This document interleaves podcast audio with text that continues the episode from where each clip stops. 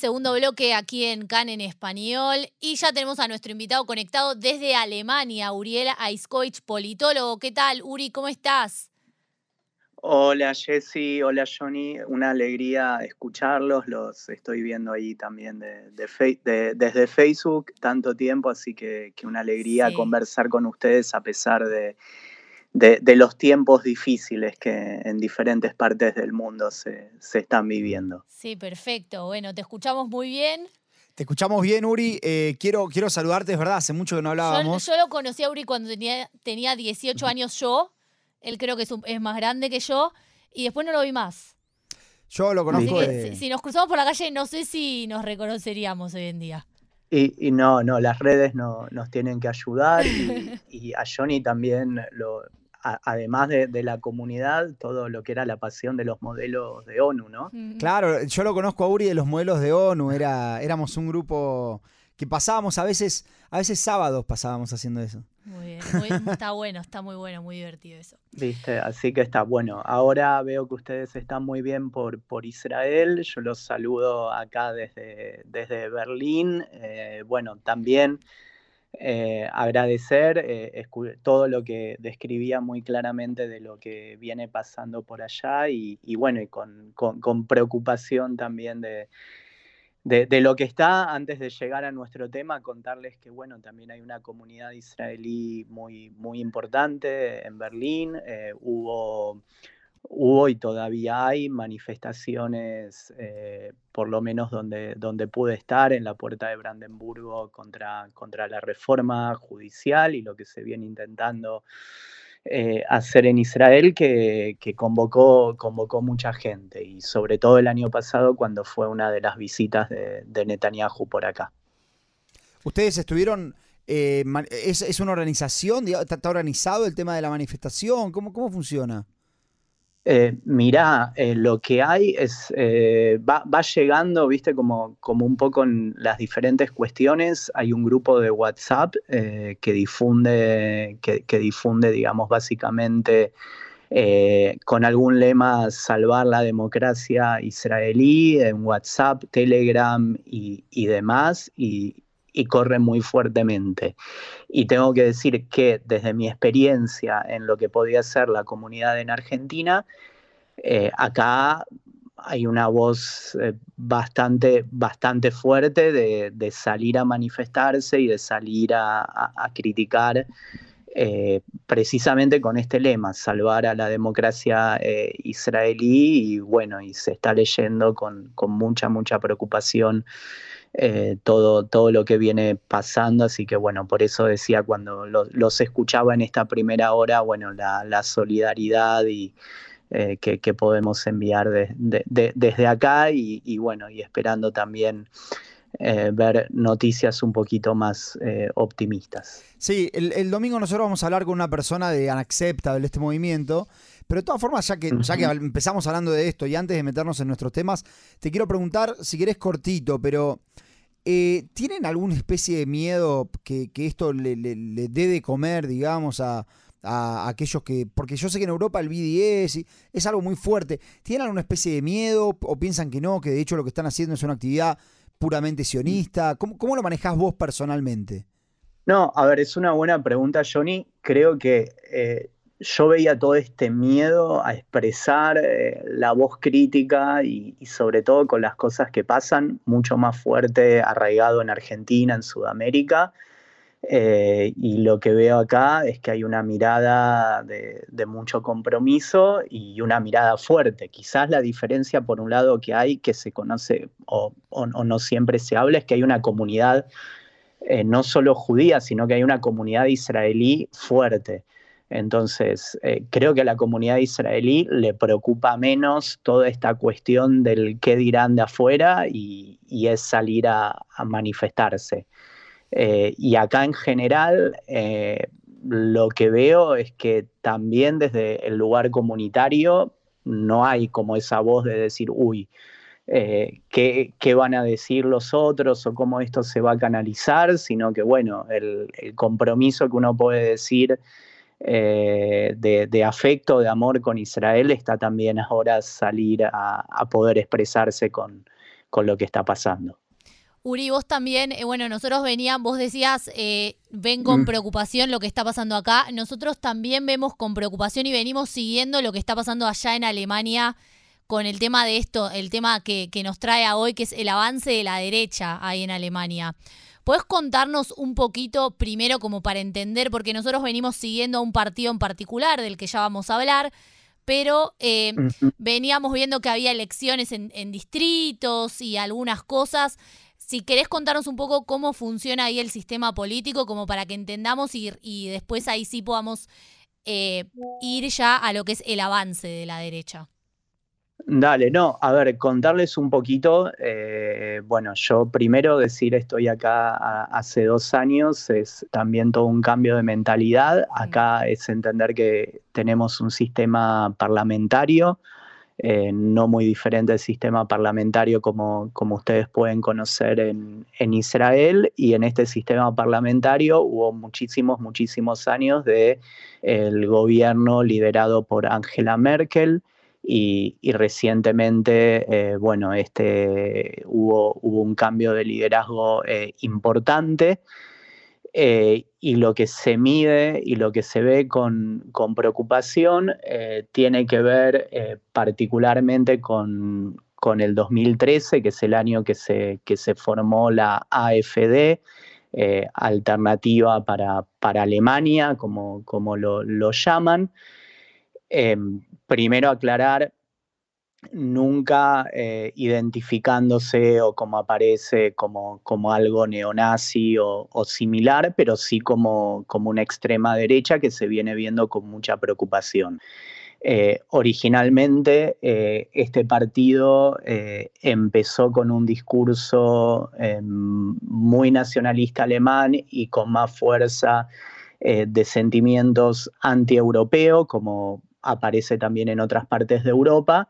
Eh, y en los últimos años, eh, básicamente, empezó a tener eh, lemas fuertes, que por lo menos eso es lo que ahora podemos pensar y creo yo, no muy diferente a lo que está pasando en otras partes del mundo, con un eje fuerte de liberalismo económico, de pensamiento ultraconservador en cuestiones como eh, anti-inmigración, eh, que ahora les voy a comentar eh, cuál fue uno de los ejes importantes cuando esto apareció, un sentimiento y un, discurso muy islamófobo, anti-islam, y después críticas a todo lo que puede tener que ver con cuestiones de género o todas las, toda la agenda que, eh, que podría ingresar en eh, cambio climático eh, y todas las cuestiones que podrían ingresar más en la agenda progresista.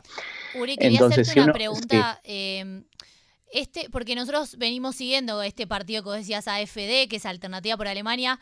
Este, comentábamos también que tenían como un grupo de juventud. ¿Está, está atrayendo a la gente joven este partido?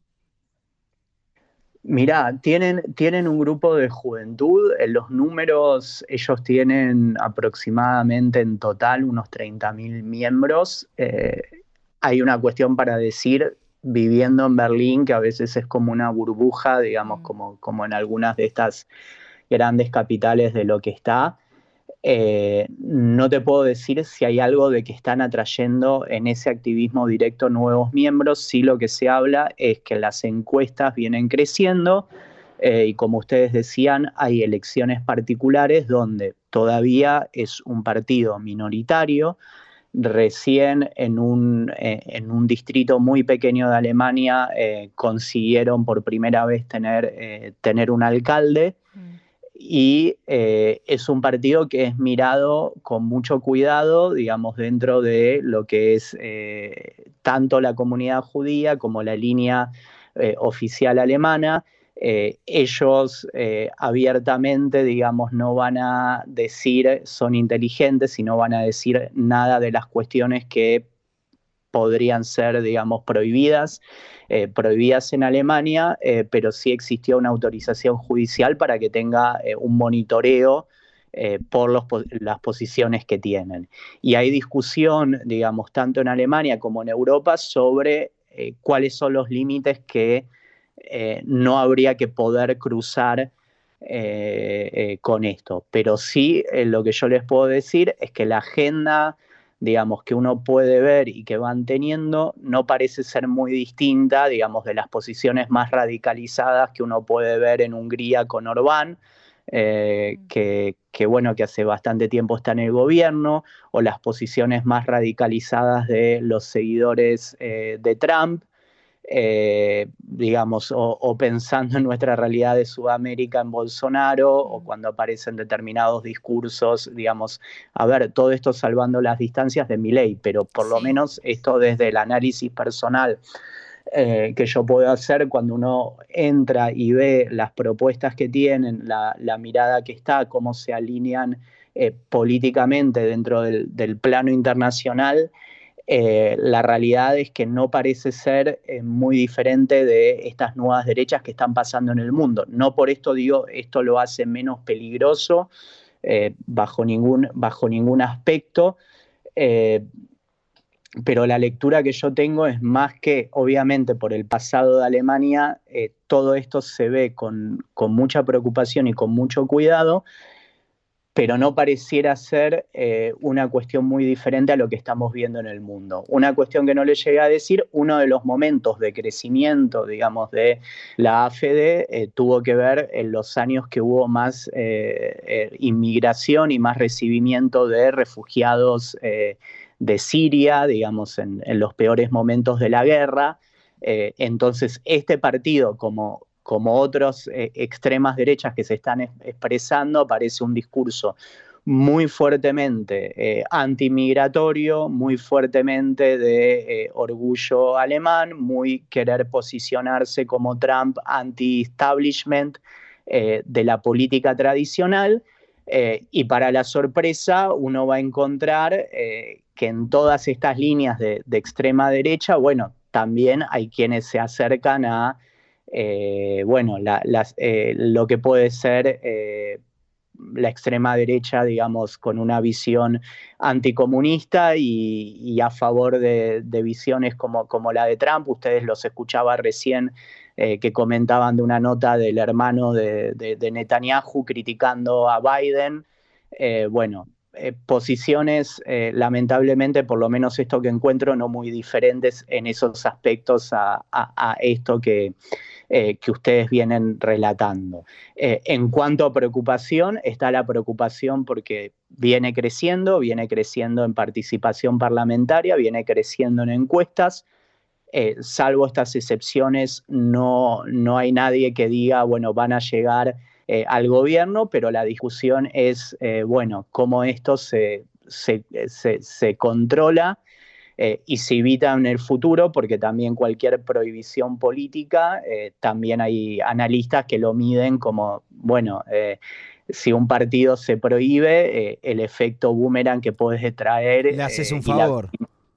Totalmente, totalmente. La victimización que ellos se pueden poner también con un discurso de decir, bueno, los medios y eh, la academia nos presentan desde este lugar, pero en realidad nosotros somos eh, algo diferente. Eh, bueno, cualquier medida que parezca más fuerte para detenerlo, uno no sabe si, si puede llegar a tener el efecto contrario. Uri, la, la agenda que estabas comentando de este partido Alternativa por Alemania, Suena, y capaz que lo que voy a decir es una irresponsabilidad, pero me hago cargo. Suena muy parecido a la agenda del NSDAP, del Partido Nacional Socialista en, su momento. Este, ¿no? Eh, Alemania para los alemanes. Eh, quiero saber, ¿tiene alguna relación con, aquel partido? Porque eh, recordemos que Hitler subió en su momento como a través de un proceso democrático al principio. Mirá, eh, a ver, no, no hay ninguna relación desde este lugar, eh, por eso esto es lo que yo digo, desde, una mirada, digamos, muchas veces eh, la extrema derecha en Alemania automáticamente se compara, se compara con esta plataforma eh, no, no hay algo que, por lo menos eh, explícitamente, como digo, son también muy cuidadosos porque en Alemania cualquier referencia, digamos, positiva al nazismo está, está prohibida y, está condenada y por eso existe este monitoreo. por eso lo que yo les decía desde mi visión personal, que obviamente puede ser equivocada, más que una referencia eh, eh, al nacionalsocialismo, lo que, lo que encontramos, y obviamente cualquier extrema derecha va a tener sus similitudes, eh, es similitudes con, con las formas de, de, las nuevas derechas que están apareciendo en Europa o que vienen apareciendo ya hace varios años en Europa y en el mundo, donde hoy en día eh, el grupo más fuerte que va a ser, eh, que, va a tener un mensaje de odio, eh, va, a ser, va a ser el Islam, van a ser los refugiados, incluso algunos de ellos, como vemos en otras derechas radicalizadas, van a tener o querer tener buen vínculo con Israel.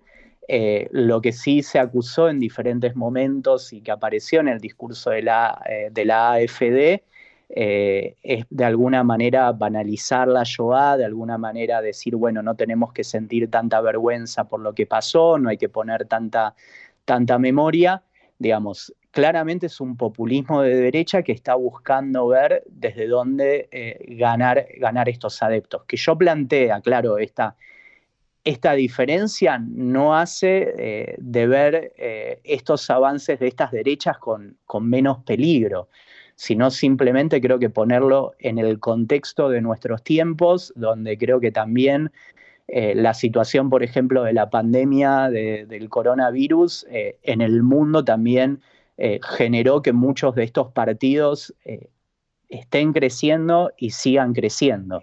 y como digo, es algo que se, se mide con cuidado y por lo visto no, hay respuestas claras eh, de, cómo, de cómo frenarlo.